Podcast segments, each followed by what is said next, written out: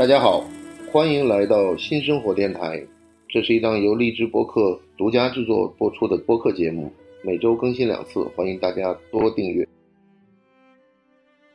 前两天我看到啊，庞贝到现在为止只被挖掘出了三分之一，可能还不到，因为我们现在很多地方都没有挖掘到。为什么呢？嗯，因为意大利没有钱、去去整个的全。他也不是特别在乎，一定要给他挖掘出来。他他想，啊，但是这个需要大量的资金来支持啊，甚至有一部分都是日本有一些企业赞助的，然后去挖掘这个。因为意大利本身呢，这个国家现在啊来说，它的这个经济也不是特别的好啊，所以政府也没有那么多的资金和实力去做这个工作啊，每天都在做，但是速度很慢啊。前些日子我发现了一个信息啊，他们发布了一个信息，就是从庞贝挖出了一个什么呢？挖出了一个快餐店。快餐店就是你在路边啊，我们今天看到的快餐店，那个时候也就这个样子，就是基本上。就是我你看它里面有几个炉灶，啊，就是有有一个灶台，上面有很多的锅，对，然后呢，就是每一个锅里有各种不同的菜，啊，然后你路过的时候，你就可以点，点完了以后可以带走，啊，那那不就是 take away 吗？对对对，对不对？对对对。那个时候公元前，公元前啊。我们好像这个国内这个中国历史上的饭馆，好像有饭馆，好像应该是在宋朝以后出现这个特别的了解啊。对对对，比如说这个，这简直特别让人的感觉不可思议。另外，它的装饰啊很有意思啊。对，您看到哇，全部灶台前面的外立面。全是用马赛克装饰的，就还是那种马赛克拼花装饰，意大利那种最早的拼花那种。对，马赛克拼花装饰，拼出而且拼的呃动物造型啊，而不是那种泛泛的那种。你是不是就拼这个？是不是有时候就是有点像小孩玩拼图那个？那可完全不是，那是非非常高的水准的这个工匠啊，才能够达到那个。不过我的意思说，现在很多人解忧玩这个拼图。实际上就是啊，对，类似类似，就来自于马赛克，对对对，我想想就是马赛克，就是就是就是，其实它只是一片一片不好摆，它给你搞成棱形，各种形状不一样，对对对，其实就是对啊，就是马赛克。所以我看他们在玩的时候，我就在想，这跟那个拼的差不多呀，一样，其实概念是一样的，其实也来自于哪？实际上我后面对于这个意大利的了解呢，嗯。就是你可能是通过你的工作和你在那儿居住，嗯，那我呢对那了解呢几部电影对我影响特别深，哦，一个呢是这个《灿烂人生》，那是对我影响最深的一部电影。大概是将将近四个小时还是几个小时的一部电影，我看好像不止四个。然后还有一个呢，就是那个费里尼的那个《甜蜜生活》，嗯，是那个是在全世界都引起轰动。对对对对对。然后有意思的是，我第一次看这电影呢，是大概在零五年、零几年那时候看的。然后突然看到，就是说，这感觉跟我们现在差不多啊。我只是他夜间消遣的这些。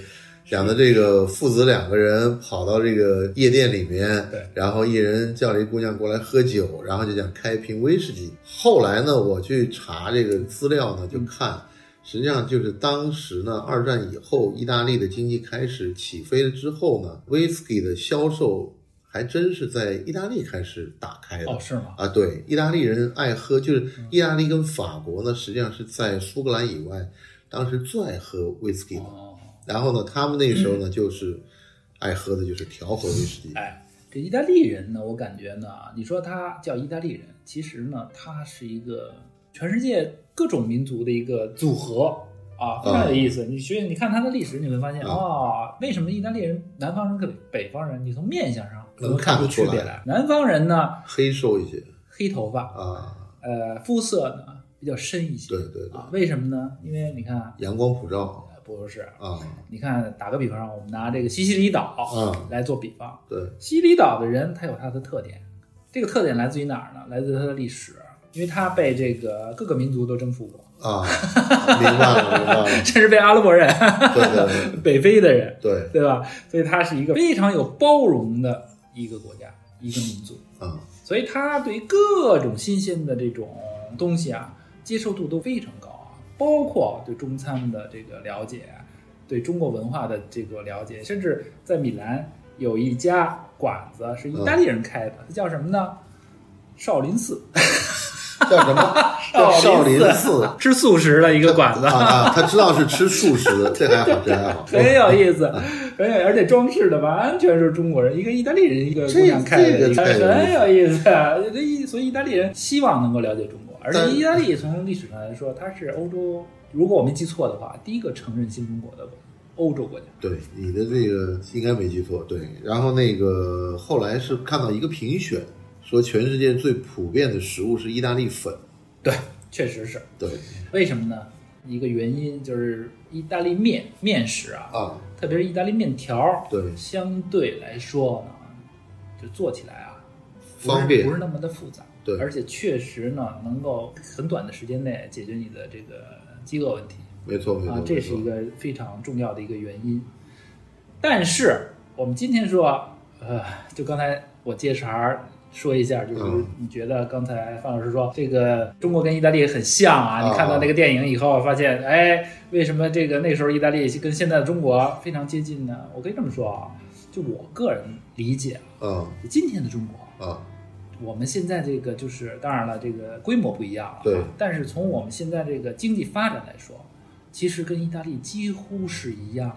嗯就像我们意大利的那个二战以后经济起飞那段时间，嗯，特别的相像。在那个之前，意大利是也是一个非常贫穷的国家，是的，是的。非常贫穷。我刚才给你讲的就是这个，有一部电影，我不知道你看过没有，啊是一个美国电影，叫《天才雷普利》。之前实际上是在八十年代拍过，是然后前两年呢，那个马特·戴蒙和裘德洛又拍了，你嗯记得那个电影吗？翻拍了，然后你看那个早的第一部呢，那个人好像就就意大利人显得特别穷，因为实事求是，确实是他他那个穷穷的是什么概念呢？就是从他的衣服啊，还有包括他对美国游客的那个概念啊，穷到什么程度啊？啊二战以后，啊有百分之六十以上的家庭嗯没有厨房，啊，没有厨房更甭提洗手间了，啊，就百分之六十，以上，我天哪！甚至七十，就家里没有厨房。这是因为战争的原因导是而且致了经济的落后。呃嗯，很遗憾的是，就是这个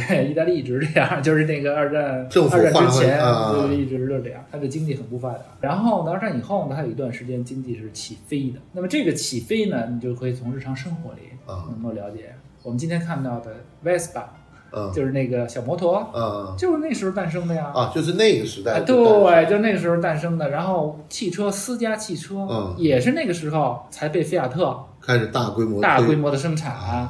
然后特别是里面有一个就是很小的那个七七千的五百、啊，菲亚特五百，那个时候不是来过中国吗？还对对对对对对，那个车是当时为什么那么火爆啊？就是经济适用车就是每一个人都买得起，啊，正是那个时候菲亚特才一举成名在全世界一举成名。那么我会发现，它的这个经济起飞的这个时间段，包括整个社会里面怎么能够感受到经济起飞，就跟我们今天是一样的。房子，我们现在那个时候，意大利人开始有了自己的厨房，嗯，有自己的浴室，对。逐渐逐渐的才成为了一个必需品。但我记得好像是意大利有一条法律是这样讲的，就是说，呃，你这条街的路灯的电费是这条街的居民共同分担的，这个是从古以来，都是这样。从古以来，呃，我们如果了解罗马帝国的这个历史，啊我们会发现，它对于公共设施是非常重视的。啊。啊。最早这个公共设施啊，比如说我修一这个城市里的这些建筑，宏伟的建筑，啊。神庙啊，呃，市场啊等等，包括那个凯旋门啊 等等，其实那些都是私人赞助的，啊，国家没有钱，国家没有钱去做国家永远是个共和国的这种状态。私人赞助，啊。私人，我包括皇帝自己，啊。他也自己拿出自己的钱来啊。做这个事情，对吧？他但他也没有什么政府预算这一说的。也有，但是可能不够啊，啊。是吧？不够，然后很多包括罗马大道，也很多都是私人花钱那。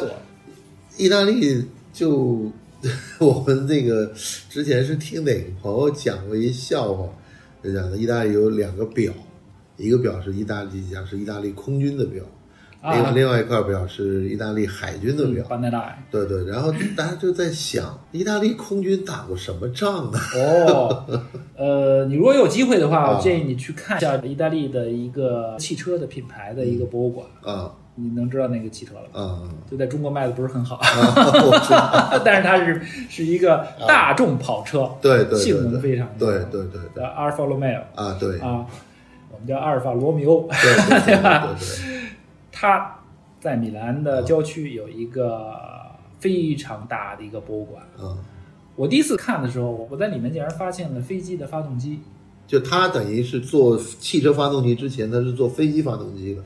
能理解吗？我知道，那这个等于是降维打击了吗？非常的先进，其实意大利来说，意大利的海军，嗯意大利海军，全世界从全世界这个角度来说，嗯现代海军的起源你知道是意大是哪儿吗，？意大利威尼斯公国呀。啊，对对对，现代海军的起源，啊为什么它现代海军的起源呢？是一个城市用它的城市的公共基金啊，来维持一个军队的个舰队，一个军队的一个，从而保护它海上的通商通道。啊，因为我们知道威尼斯是一个以商业立国的一个没错没公国呀错，没错，它必须保障自己的商业通道对，不受到侵犯对，它才有利益。然后军舰就是护航的，对，哦，现代海军的其实目的全是一样的，一样的，没错没错，对吧？包括现在从战略上来说，对对对海军是什么意思啊？对，就是为了保护我的利益啊！保护我的商啊，船，我到哪？儿，我的利益就到哪儿啊。没错没错对吧没错，其实那个时候威尼斯已经做到这个，所以现在就是。通过你的这个讲解之后，我们对于意大利的手表有了新的认识。从技术上来说，嗯。不敢说啊，这跟瑞士手表来讲啊，那个高低之区高低的这个区别当然，啊，这我说的都是从历史这个角度来说啊这都这都是好牌子啊，啊都是好牌子。我的意思就是说，大家谈起意大利的军队来说，因为当时有个笑话嘛，就是说，呃，意大利军队因为这个伙食太差，然后整连队的投降了，可能有这个原因在里头啊。当然，士气也有很大的因素在里头啊。可能是个享受生活的一因为我个们国家。对于意大利了解还是非常的片面。对它的从现代这个角度来，现在今天我们说欧盟嗯里面，意大利的军事啊在欧盟里面是一个什么位置？估计可能不是第一就是第二，啊，能理解吗？因为现在英国已经脱欧了，脱欧了现 在这些国家就是我们看啊，啊德国法国每每一个成员国，嗯谁的军事力量最强大？可能是意大利。为什么呢？它甚至有一个双航母的舰队，啊，你可以理解吗？双航母意大利双航母舰，能理解吗？这个也是了解不多非常厉害，而且它现在 F 三十五啊。只有在欧盟只有意大利有一条组装线，是那不勒斯意大利组装的，在那不勒，斯在那不勒斯附近组装哦。它的舰队、它的军舰的这种设计和建造技术，在全世界都是非常前进的。因为意大意大利的游艇嘛，这个。是游艇是一方面啊，就是说它从技术上来说，我们甚至我个人有一些机会了解到一些情况，甚至我们在开发航母的时候，有些技术而意大利公司赞助的。哦，还有一点就是它的这个除了海军以外，空军。空军很强，就它的直升机技术，对。你能想象吗？嗯。美国空军一号嗯。是意大利的技术，啊，是吗？对呀、为什么呢？因为他技术到达到了美国的需求啊，需要。啊，就是那个呃，川建国老坐的那个那个直升飞机 那是意大利。美国是这样，美国就是说我用你的技术，但你必须在为我国家生产，啊它有这个法律规定啊，所以呢，就是很多它是换了一个编码，换了一个代码，就算在美国生产。从技术上来说，意大利的直升机的技术是非常先进的。那这个咱们谈了那么多这个意大利的食物啊、电影啊，还有这个奢侈品啊，嗯，还有这些就是生活方式的方面，那是你怎么看待就是说意大利的这些产品在中国大陆的这个口味的变化？嗯，呃，最早因为接触这个高端的消费品领域啊，我差不多得有二十多年了，就一直在这个领域里工作。啊那么对于顾客的了解啊，也在逐步的在加深。那最早的我们的顾客呢，是可能对于意大利产品的了解呢，来自于品牌的宣传对啊，对于品牌本身它的这个特点是不是很了解？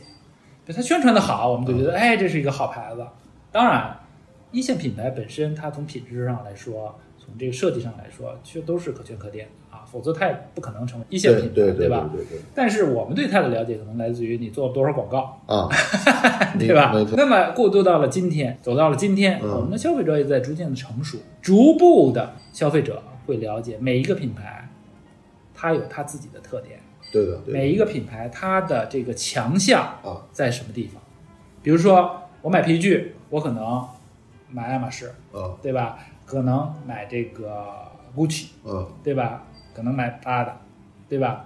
我买这个服装，我可能买这个，我如果是女性啊我可能买这种时尚的服装，对啊，是一些品牌。但是我如果注重这个品质，对我可能选择另外一些品牌。对但是每一个品牌自己的特点是不一样的，就包括西装，西装有些可能是它从这个售价上来说，从品质上来说有各自的不同面对的这个客群。嗯打个比方说，呃，如果是呃消费实力够、啊消费能力够、消费水平到了，又懂得这个西装的人，他会选择，就是我以前做过的一个品牌。对的对的对的 但是其他的人作为一个呃职业装来穿，他可能选择另外一些品牌。就是说，我们说为什么说这些事情呢？就是说，中国的消费者在逐渐的成熟起来，他知道我去这个品牌我要买什么产品，这个产品才是这个品牌。他已经从盲目的这种变成了一个哪些适合我的这个转变了。是的。另外呢，从消费人群的这个年龄段来说，也在逐渐的年轻。嗯越年轻人，可能很多都在国外生活过、学习过，嗯那么对于国外的这个高端消费品啊的了解呢，就比上一代的人更加的深刻。这个有这个原因在里头。所以我说呢，这个中国的消费者在逐渐的成熟，逐渐的追求一些个性化的产品啊，比如说我现在做这个品牌叫这个塔蒂尼，嗯现在它是专业做这个鳄鱼皮产品的啊，这个品牌。那么我们很多顾客他就喜欢是的，用这种产品，所以呢他会选择。为什么选择这个品牌？因为它是专业，就他只做这个产品，很小众、细分市场，非常细分的一对，个非常细分的一个市场。对吧？所以呢，我们未来可能这个市场会越来越细化，就是我们针对的每一个针对的这个消费者会不一样，对的。每一个品牌都有机会，就看你做的究竟怎么样。除了这个以外，你自己能说说你喜欢的哪些意大利品牌吗？有很多品牌我都喜欢，比如说我以前做那个品牌的西装，我很喜欢；对。我现在做这个品牌的皮具，啊，我也很喜欢。我知道这你不喜欢，你不会去做，确实是这样对，对因为我认可啊，我才会去做。对对对对对我这个人就是这么个特点，我不是为了工作去的，我觉得这个东西能够说服我，我才去做，否则的话我也没法说服我的顾客，没错，对吧？这是一个我的原则啊，啊，我也不能够去漫天的去 胡说八道，对不对？而且这种胡说八道最终还会体现在这个 反馈回来，对不对？这这个我觉得是你的一个，肯定就是你也喜欢，而且你也觉得为之去努力工作，也值得去付出。关键是有意思。对，哎，我觉得有意思，因为可以学到很多东西。比如说我操办的那个智美高那个品牌，哦我就学到了很多专业的知识。比如说，我给你举个例子，同性相斥，异性相吸，就是磁力啊。对，那么同性相斥，为什么相斥？它中间究竟是什么？我看不到，嗯那是什么呀？嗯 对吧？对这就是问号，这很有意思，你希望去了解，啊对吧？然后呢，这个 Kitten，你看它的这个面料，嗯什么叫好面料？什么叫高端面料？嗯，那你知道十四微米的羊毛，你摸起来就像真丝一样，但是不沾身啊。对对对，啊，我们有一顾客在上海，那时候上海我们到现在也没店，那时候，然后就说你们在上海怎么没有店？我说为什么要在上海开店？你看上海夏天的时候，你你知道吧，这种湿热。他说我在夏天的时候，我穿 Kitten 的十四厘米的裤子，我没有感觉到任何热，十四厘米纯羊毛的裤子，对对夏天能理解吗？没错没错，然后做塔蒂尼用的这种四十岁以上的野生美洲短吻鳄鱼皮，四十岁以上的，起码是四十岁以上的。那现在有多少四十岁这个？哦，是这样，呃，大家谈到这个问题就比较敏感了，说你这个是不是违法呀，对吧？大家我知道，就是你们但凡能够在欧洲国家销售，欧洲的环保是最严格的。因为是这样，原材料来自于美洲，美国的密西西比啊这个地区啊，对它呢，因为鳄鱼成年以后就没有天敌了，啊，你如果让它无限的去繁殖的话，那么这个地区就崩溃了 哦，它自然界就崩溃了。所以呢，因为人类还是不断在侵犯这个自然的环境嘛。没错，那在这种情况下，你要怎么保护整个这个生态链？那么美国呢，就把鳄鱼的这个数量限制在一定的范围之内。在这种情况下，它每年有一个配额，就允许捕杀一定数量的这个野生鳄鱼。这个捕杀的鳄鱼。就是不是在等于圈养，不是像泰国那样都养了一不是就等于它还是在野生的哦在这种情况下呢，那么野生这个鳄鱼皮，你想四十年以上的谁会去圈养它呀？四十岁以上的对对这个鳄鱼对对，对对，你要多高的成本啊？那全是野生的。基本上都是野生那。怎么知道这个四十岁？哎，这个问题非常好，就这个也是很多顾客在问的。哎，这个你说四十岁就是四十岁，对不对？你看，我给你非常简单的一个嗯，你看它的鳞片越大的越大的，它的越老，年龄越大。这个是一个让我们业内用这种方法来识别鳄鱼的年龄。就跟中国那句常用的一样，你家毛还没长齐呢。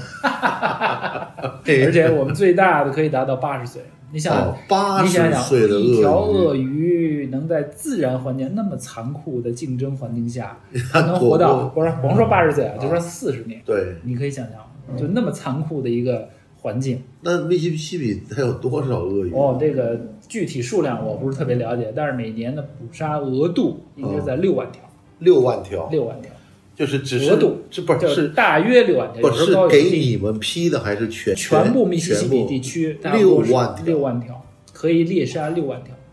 那么这六万条里面有大有小啊，啊？对那我们选择都是大的，啊，那么就数量就极少了。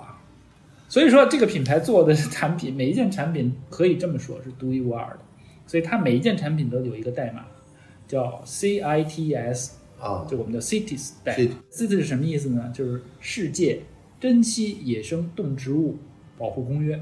啊，对 中国也是这协约国、签约国。它等于同时叫华盛顿公约对，它同时做的时候还在等于做你有项了，你买去买这个原材料的时候，你必须得有授权、啊有许可，才允许你去买。啊，否则的话，大家一下一都来都来买，这价格就上去了。对对价格一上去，就可能有人会去偷猎。啊，对，他用这种方式来保护，他卖这个原皮是为了用这个钱来保护生态环境，而不是为了破坏生态环境。所以他一定要把价格限制在一定的范围之内。除此之外呢，流通，嗯你每一件产品必须有这个代码，才海关各国海关才允许你进来。这啊就是为什么在中国很少有人有嗯做这个稀有皮业务的这个企业或者品牌，就是 具备这个实力。就是说我每一件产品都有一个代码，就你能看出来是报关的时候每一件产品都海关都会要求啊。那你能有点扯远了，就是你能知道这个包和那个包是一条鱼的皮吗？可以知道，啊，可以。如果追的话，啊就是往后追的话，你每一个代码就是原皮，啊。你知道原皮就是很长了。如果是八十岁的话，就有这张桌子这么长，就我们这张桌子。四米四米左右，对啊，到时候我给你看一张照片，我给你看一下，有这么大一条鳄鱼就这么大，天哪。你能想象吗？嗯。那么这条鳄鱼可能做很多的产品，嗯，那每一件产品它都来自于这个代码。哦你是等于给鳄鱼编好的代码对，每一件原材料啊它有一个代码，然后你做，你用这个原材料做这个产品就是符合这个代码的。啊，明懂吧白明白了。它用这种方式来控制、来保护这个自然环境，防止偷猎的这种事情发生。这这个生意是不是只有意大利人在做，其他人不太做？极少了，极少了，因为它是非常小众的一个生意。你想想，那种产品都是可遇而不可求的呀，啊，特别是在这种恶劣环境下生长的这种动物，两栖动物它要经过多么残酷的一个生存环境的考验，礼对吧？所以它的这个皮上很多都是有伤痕，伤啊甚至伤痕累累。对啊，有的这个鱼它可能只有三条腿，或者脸被撕掉了一块，或者是皮肤上有各种各样的咬痕。嗯，就和鳄鱼之间也打呀，互当然相打然后就是为了生存嘛。有时候食物短缺的时候，对大家都不可避免的会争夺，相互争夺或者相互这个。这个太有意思了。对啊，在这种情况下，你说你选择高龄的鳄鱼，再选择尽量少伤痕的这个鳄鱼皮，那就是千里挑一啊。那你也会把有伤痕的鳄鱼皮拿那来就做，我们尽量在做产品的时候会选择哪一部分啊来用做什么样的产品。比如说小件的产品可以用一些其他的一些部位嗯来做，当然最值钱的是它的腐皮，啊腐皮是最好的。我们看到有时候那个包，我们看到中间那个部位的这个鳞片都比较整，是吧？然后逐渐的往两边，然后呢，逐渐的两边的皮会发生一些变化，它的造型会不一样，会越来越小。其实那两边的皮是它两侧的皮肤，中间那皮肤是它的肚皮。蛮有意思。哎。那这个，然后你们再上色，对啊，然后这个原皮要发到意大利去，我们的柔革厂是在菲冷翠、佛罗伦萨附近。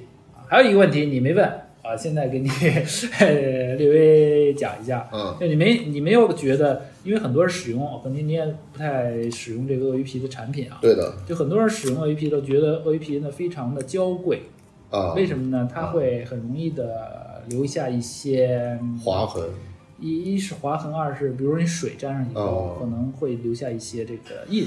它本身不就是鱼，它怎么？哎，对了，这这就是问题的所在，嗯问题的原因就是为什么这个本身鳄鱼就在水里，它怎么会怕水呢？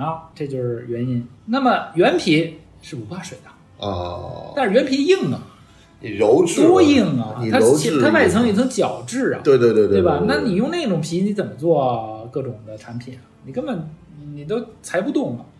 那你要把它变成柔软，怎么办？你要叫柔质、柔革。柔革革是什么意思啊？就把它变软，变软怎么变软？把角质取消，啊对吧？就变软了，然后再经过染色，啊对对吧？才能变成你使用的这个原材料，它是这么一个过程。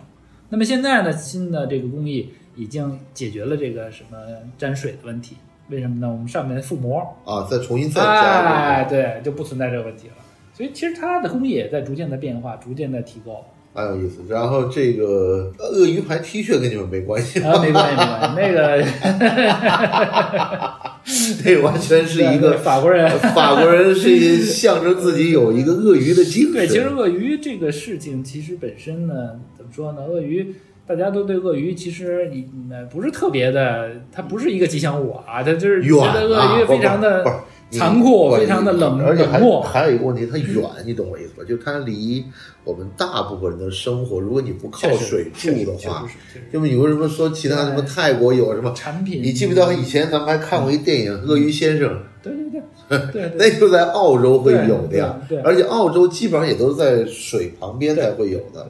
它是两栖动物，它不太可能说跑到城市之另外，它产品价格也比较高啊所以不是一般人消费的产品。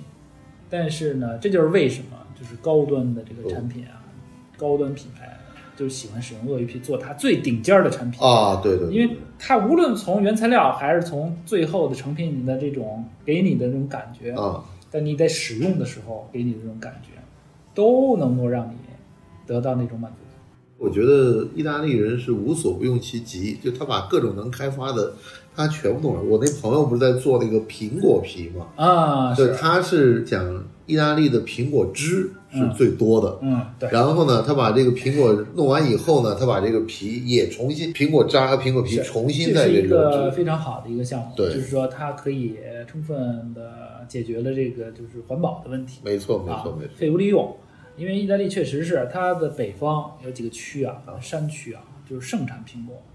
那么有时候苹果呢，这个你知道这种都是季节性的东西啊，季节性农产品，所以一旦出现了大量的这个产品以后，它的后期的这种使用啊，嗯。就是销售啊，都存在一些问题。其实他们，我我后来看了一些资料，其实他们也是有各种各样的皮，还有用橘子皮，还有用树皮，其实呃都有。理理念是一样的，对对对怎么保证它商业化，对，对吧？怎么能够让它批量生产，对又能保证它的这个质量？它显然就比人造革的要好一些嘛。好和坏现在不敢说，就是没见到，啊就是没有经过验证啊。但是从理念上来说，它是先进的。就为什么呢？就不使用动物的皮革，对于很多人来说，现在就包括动物保护主义啊等等吧。其实这个怎么说呢？我们最好不要去涉猎到这个领域啊，这个比较敏感。另外呢，每个人的想法也它不一样，你实际操作的时候怎么去保护动物，是吧？包括美国现在，包括密西西比州用啊这种方式，使它能够不断的去发展下去，不断的生存下去。以前好像还在哪个餐厅吃过什么鳄鱼肉？有啊有啊有啊，你看，包括那个都是基本上来自于这个养殖，啊这种亚洲国家的养殖，包括现在中国也也大量的也有养殖。啊。但是养殖的话呢是这样，呃我们看到的很多女士的用的鳄鱼皮包，啊大部分来自于养殖的小鳄，啊，因为它可能在两年之内就必须要使用了，否则的话它的成本就太高了，啊它的这个利润覆盖不了这个成本。因为鳄鱼你要保护它，你要不让它有任何的伤痕，你必须给它单独的去圈养，然后它必须吃很多的这种高肉蛋白的这种食物。不能吃素。啊，对啊，对啊，对啊，所以它你你想想那成本得有多高，对对对对对吧？所以说呢，很多都是人工养殖的，然后再去使用它。好啊，反正我们今天听了很多你关于这个意大利的时尚工业也好，或者是意大利人的智慧也好，意大利人的生活方式也好。你最近看过什么跟意大利有关的书吗？哎呦，最近看的实在太多了。我去年这一年在意大利，主要在看书。主要就是看书。哎，我看你朋友圈发的，好像不是去滑雪，就是去榨橄榄橄榄油。对橄榄油，因为我对有一个橄榄园在意大利的这个南部，然后呢，因为每年都要去，我现在包括我自己吃的都是从意大利背过来的橄榄油。啊，因为这个说起这橄榄油来了，还很也是很有意思的，啊，就是我们都知道这个红酒对。有各种不同的口味，对。但你知道橄榄油也有各种同样对，也有各种不同的口味。而且每一年同样一个橄榄园生产的橄榄油，它的口味是不一样的。我最近接触的是那个在甘肃兰州做那个就是扶贫项目的米老师，他给我讲，最早是周总理，啊，今天还正好是周总理的这个对，诞辰，诞辰，嗯然后呢，周总理呢跟这个阿尔巴尼亚拿了一个橄榄枝，在云南做橄榄，但结果呢，在云南没做成。然后现在呢，这个东西呢又搬到了甘肃，甘肃呢陇南那个地方呢就开始种橄榄园了。你知道阿尔巴尼亚这个橄榄树，没准是罗马人带过去的。我这这我相信，这我相信，这我相信，这我相信。这个这个整个就是，实际上他当时你想一想吧，意大利食物的健康跟他用的油有很大的关系。对对对对。而且地中海的饮食方式不瞒你说啊，我也是一点都不惭愧的说啊，嗯就我吃到的油，嗯，你在中国甚至你在意大利的超市里你是买不到的。对，为什么呢？也是后院种的。成本太高。啊，对对对。首先它的产量就非常低，啊。如果你不用任何的化肥的话，嗯那它产量就更低。啊对。然后呢，我的全部收获都是手工的，啊，然后我你，也雇不起人是吧？还得哎，需要请人，我一个人要累死了，我也弄不了那么多的啊，树。对对对对，而且它是这样，你到成熟的季节啊，你必须在几天之内全部摘完，一到两天之内或者两到三天之内全部摘完，但这个跟我们喝马提尼那个橄榄不是一回事儿不一样不一样。你那个橄榄是食用的橄榄，啊，这橄榄个是油橄榄啊，跟食用的橄榄是不一样的。对的，但是油橄榄也可以吃，有些品种也可以吃。油橄榄呢，你摘下来以后呢，必须在二十四小时之内去榨成油。啊，而且呢，我吃的只是榨的第一道，叫初榨真正的初榨那是。然后我那个残渣啊留给油坊，油坊可以用它继续榨，再榨个一两次。哦，懂我意明白了吧明白了，就真正的出榨是最好但是这个成本得有多高？对另外，啊你不懂的人，你是不能够明白的。就是说很多东西，嗯，你说，哎，怎么这个油一会儿这个口味，一会儿那个口味什么呢？我举个例子啊，我前年做的油是非常理想，碧绿色，啊然后呢甜口。啊去年做的油啊是偏金黄色，啊，辣口。辣口的，对，为什么呢？因为那年它的气候啊跟前年不一样，啊懂吧？它是农产品，啊，对，农产品是看天吃饭，对对对，对吧知道，对，所以说，你这个小农庄出生生产的这种油，它的品质是不断在变化的，它口味是不断在变化的。就所以你那你超市里怎么卖？对，对吧？你就没法卖。所以这种油，你只有是自己做，你可才以做微能明白。商嘛，是我有很多朋友，就是通过我来来买一些，我都是直接从意大利给他发过去。啊，那太远了，这个所以说呢，现在就是我感觉就是意大利，就其实它的食品是非常我知道知道全世界来说，我在纽约去过那个一个很有名的超市，就是 Italy，那个真是太好了来自。于都灵。呃，它应该是都灵的几个食品商一块儿做了一个这个商嗯，场。我比较了解这个。对这个，这个我觉得这个方式真好。据说啊，他们有个项目要在杭州，据说但是现啊在还没落地。我觉得我当时跟几个朋友还聊过这事儿嗯，我讲的实际上这个商场最适合是放在上海。它是有一个怎么说呢？有一个情况啊，你得了解，它其中这个商场啊，比如说这个超市，它有很多的产品啊，对它的百分之三十的产品是应季产品，啊，就是而且是周边的应季产品。对它是这样用这种方式来运作的。对随时会有的这些产品，经常在出现在货架上的产品呢，是它经过筛选的。另外，这个筛选也不断在变化。不，那就是它常规的一些面粉啊，还有意面呐、还有咖啡啊，这些就是我去那个货架上看，我就觉酒得啊酒，然后它有一个特别，实际上是要求的规定的很强的地方，就是说你在里面开的餐厅必须要用它的货。对对对对，啊这一点要求。但是在米兰那个是挂星的，对，挂一星。我就觉得，实际上我们在谈论这个振兴农业的时候，就是我就在想，我们为什么没有一个好的一个组合体或者一个销售平台，，我觉得会把有。中国的这个农产品还有这食物啊，对对对。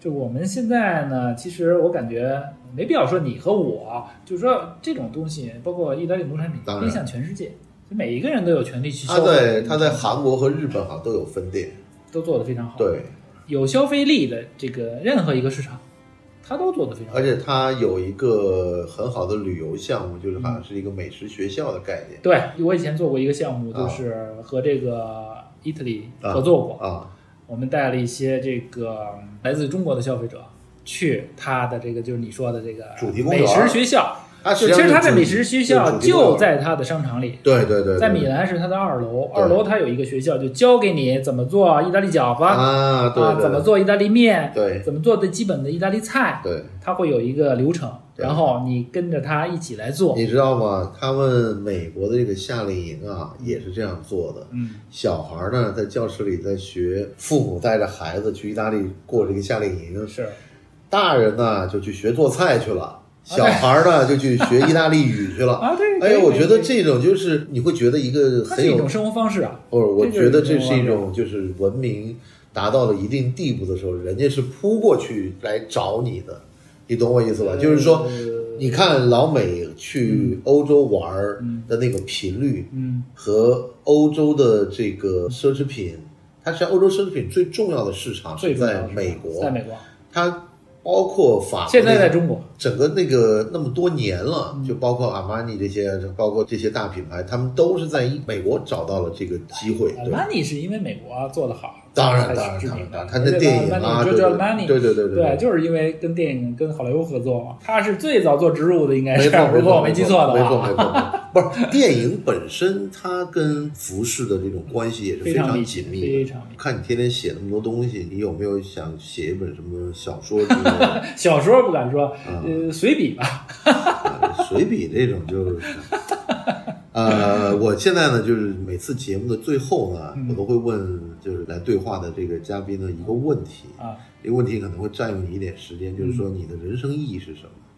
好好活着，这很重要。对我觉得无论你做什么，首先你得对得起自己，对，也才能对得起朋友，嗯，才能对得起家人，对。对吧？那你如果不能好好活着，这些你都做不到。然后你会成为大家的负担了，对吧？对，没错，没错。那今天真是非常高兴，你跟我聊了这么一个多小时，啊，比较收益很多。感谢感谢范老师。好好，我们今天就这样，好吧？好 OK，好，谢谢。